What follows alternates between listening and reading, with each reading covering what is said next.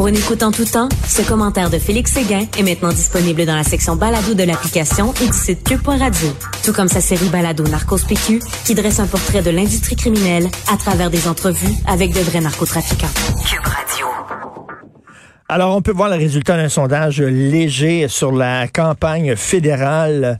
Euh, kif kif, 32% 32% pour les intentions de vote au Canada entre les libéraux et euh, les conservateurs. Ça se resserre et bien sûr, au Québec, on a euh, pu voir une remontée spectaculaire. Ben, spectaculaire, non, mais quand même une remontée du bloc. On va en parler avec Jean-Marc Léger, président de la firme de sondage Léger. Salut Jean-Marc. Oui, bonjour Richard. Ben, euh, c'était un peu à prévoir, la suite euh, au lendemain du débat anglais. D'ailleurs, les conservateurs doivent être en maudit contre Madame Curl qui a animé ce débat-là. Oui, parce qu'il a suscité un débat qui a touché directement les Québécois. Il y a une montée de lait des Québécois depuis quelques jours, là, et on l'a vu dans, dans, le sondage euh, où ils ont passé de 27 à 30% C'est difficile de gagner des points dans une campagne électorale. Quand tu montes de trois points, ça devient significatif. surtout, Richard, c'est que là, aujourd'hui, les libéraux sont stables à 34% au Québec.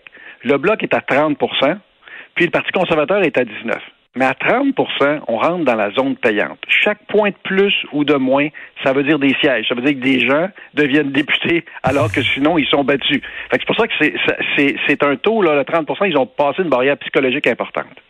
Écoute, 34% euh, pour les libéraux au Québec, euh, c'est qui qui vote libéral? C'est surtout les, anglophones, les allophones. Est-ce que le, ton sondage permet de savoir ça? Oui, puis, puis oui, forcément, il y a plus de non-francophones, mais ils sont pas si forts chez les non-francophones. Ça, c'est une autre interrogation de la campagne. 52% des non-francophones votent pour le Parti libéral, un sur deux. C'est que l'autre personne vote sur le, pour le Parti conservateur, le NPD, le PPC. Euh, vous savez, ça se divise partout. Et ça, là, on a le même phénomène depuis 2018. On se rappelle, les libéraux, ils ont, ils ont, ils ont voté beaucoup moins pour euh, Philippe Couillard et son équipe. Mais ce qui se passe souvent dans ces cas-là, c'est que ces gens-là vont pas voter. Parce que voter contre le Parti libéral pour un non francophone, c'est pas évident. Là. Et souvent, les mhm. taux de votation sont, sont, très faibles. Chez les francophones, par exemple, ils vont chercher un 28% Ce qui se passe au Québec, dans le fond, tu as trois territoires. Le territoire montréalais, la rive sud du côté ouest, puis la rive nord du côté ouest, plus l'Outaouais, là, ça, c'est très libéral. Ensuite, tout ce que tu as 4-5-0, le centre du Québec et la région du Saguenay-Côte-Nord, c'est très bloquiste. Puis là, tu as le territoire conservateur, qui est la région de Québec, Chaudière-Appalaches, puis un peu dans, la, dans, la, dans le centre du Québec, où ils vont chercher des sièges. Fait que vraiment trois territoires. Le soir des élections, là, c'est comme, c'est comme une, une guerre. Hein. Lequel va envahir le territoire de l'autre? C'est ça qu'on va surveiller. Et les trois points qui ont pris là, de pourcentage, le bloc, ils sont allés le chercher où, ça? Chez les conservateurs? Oui, surtout chez les conservateurs qui ont baissé à 19, ils étaient montés à 21, là, surtout chez les conservateurs. Et le NPD aussi qui a redescendu. Mais là, le NPD, il y a deux facteurs. C'est que son vote est, vraiment un vote qui est peu solide. Euh, il y a encore le tiers des gens du NPD qui disent qu'ils peuvent voter libéral pour contrer les conservateurs. Fait que c'est vrai au Québec, mais c'est vrai dans l'ensemble du pays aussi. Là. Fait le NPD, c'est comme une réserve de vote pour le Parti libéral dans plusieurs circonscriptions euh, euh, du Canada. Euh, c'est quoi le vote du Bloc? Est-ce que c'est un bras d'honneur qu'on qu'on donne, qu'on envoie au Canada anglais, un vote de protestation? Ah, c'est certain que c'est un vote de protestation. Les Québécois sont très forts pour dire non, hein. plus forts pour dire non que pour dire oui. Là. C'est un vote de protestation parce que on veut s'opposer à Justin Trudeau, mais c'est aussi un vote d'appui à Yves-François Blanchet, parce que c'est ce chef-là qui a réussi à, à, ranimer le bloc en 2019, puis surtout à le maintenir, parce qu'il a gagné une fois. Le, nouveau venu souvent a, un impact, mais, il a réussi à le maintenir à cause de sa performance dans les débats. Mais tu sais, mais ça se transmet pas. Anglais, Les gens se sont dit, il y a un des nôtres qui se fait attaquer, puis il y a un effet de solidarité qui est, qui est fort. La vraie question, Richard, c'est est-ce que ça va tenir jusqu'au 20 septembre? Ça leur a permis de marquer des points pour le vote par anticipation qui a eu lieu entre vendredi et lundi. Là. Mais là, est-ce que la, la, la, la, ferveur québécoise mais se maintient? Parce que comme tu l'as dit, le dit ce matin dans ton article dans le Journal de Montréal, nous, ben on choque, on choque pas longtemps. Ben oui, puis tu sais, on est souverainiste, mais à Ottawa. Quand c'est le temps de voter souverainiste au Québec, euh, tu sais, c'est que le vote pour le Bloc ne se transmet pas au PQ, au provincial. Non, mais parce que les souverainistes au provincial, au Québec, il y a encore 36 de gens qui sont souverainistes, mais ils se distribuent partout. Parce que c'est la souveraineté du PQ que, que, que, plusieurs ont de la difficulté. Parce qu'il y a beaucoup de souverainistes à la CAQ, il y a beaucoup de souverainistes à Québec solidaire, il y en a même au Parti libéral. Ça veut dire qu'ils sont dispersés parce qu'il y a un problème de quelque part de, de, leadership au niveau de la souveraineté. Euh, mais au fédéral, on sait que c'est une phase transitoire. Puis l'effet majeur, c'est la défense des intérêts du Québec. Puis euh, hmm. dans le cadre d'un gouvernement minoritaire, le bloc a sa place. C'est pour ça qu'il se permet d'aller chercher des votes comme, ce, comme celui-là. D'ailleurs, est-ce que ça veut dire qu'on s'en va, je vois ça 32% 32 le P, Parti libéral conservateur, est-ce que ça veut dire qu'on s'en va nécessairement vers un gouvernement minoritaire? Ça bougera ben, pas? Nécessairement, comme sondeur, je suis assez humble et d'expérience pour dire que tant que l'élection n'est pas faite, tant que c'est pas dans l'isoloir, là, tant que c'est pas dans l'urne plutôt, là, c'est, euh, on ne sait pas encore. Ce qu'on sait, c'est qu'aujourd'hui, on se retrouvait avec un gouvernement minoritaire. Cette élection avait lieu aujourd'hui, mais pas nécessairement la même que la dernière fois. Parce qu'au niveau national, là, c'est un miroir. À la dernière fois, c'était à quasi-égalité entre conservateurs et, euh, et euh, Parti libéral. C'était 34% conservateurs, 33 libéral en 2019. Là, on est à 32-32. Mais en dessous de ça, il y a des mouvements. Au Québec, il y en a peu. Euh, mais en Ontario, dans le 905, il y a un mouvement pour les conservateurs. On pense que les libéraux, à ce moment-ci, auraient moins de sièges d'avance. Aux dernières élections de 2019 sont minoritaires, avec 36 sièges de plus que les, que les conservateurs.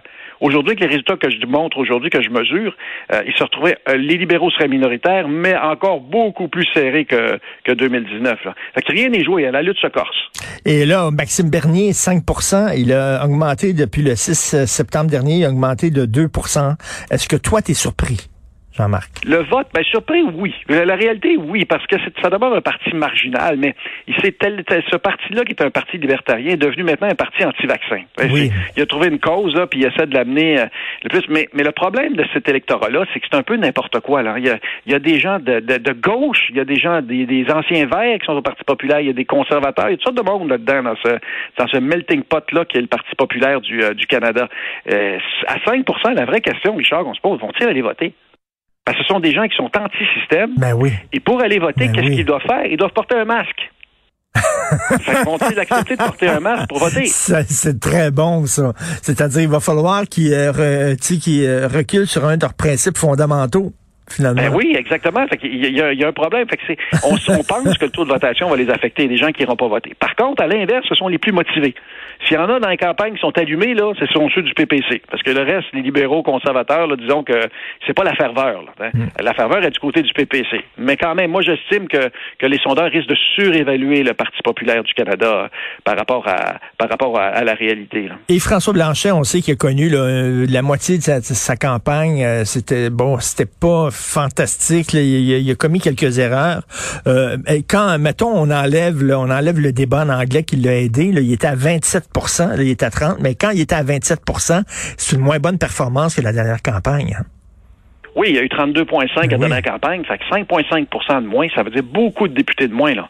Parce que là, on arrive dans une, dans une, dans des luttes à deux, à trois, des comtés comme Shefford, des comtés comme Trois-Rivières, qui sont vraiment des luttes à trois. Sur la rive sud de Montréal, il y avait certains comtés qui étaient, qui étaient à risque, notamment Longueuil, euh, Saint-Hubert, La Prairie, euh, des comtés comme euh, Montarville, où là, ça devenait plus, plus dangereux, là. là, rendu à 30 ben, là, ces comtés-là, normalement, restent dans le giron des, du, du bloc. Malgré que Trois-Rivières demeure une incertitude, il y a des comtés comme ça, des luttes à trop, c'est imprévisible. C'est au-delà du sondeur. Ça va dépendre de la qualité des, candidats. Un candidat libéral euh, a eu de la difficulté, euh, a été très critiqué dans Trois-Rivières. ça il y a des impacts régionaux puis locaux qui sont difficiles à mesurer dans un sondage national. Mais ça veut dire qu'aujourd'hui, le Bloc serait en position d'aller rechercher son 32, 32 sièges. Et 32 sièges dans un gouvernement minoritaire, ça veut dire parler fort. Écoute, si euh, jamais il perd ses élections, Justin Trudeau, ou alors il est minoritaire, mais moins fort qu'il l'est présentement, il va avoir l'air fou en maudit parce que c'est lui qui les a calés, ces élections-là, comme on dit. Oui, je le sais, je le sais. Mais quand tu es minoritaire et tu as plus de sièges, il a peut-être l'air fou, mais il est encore, il n'a pas encore perdu.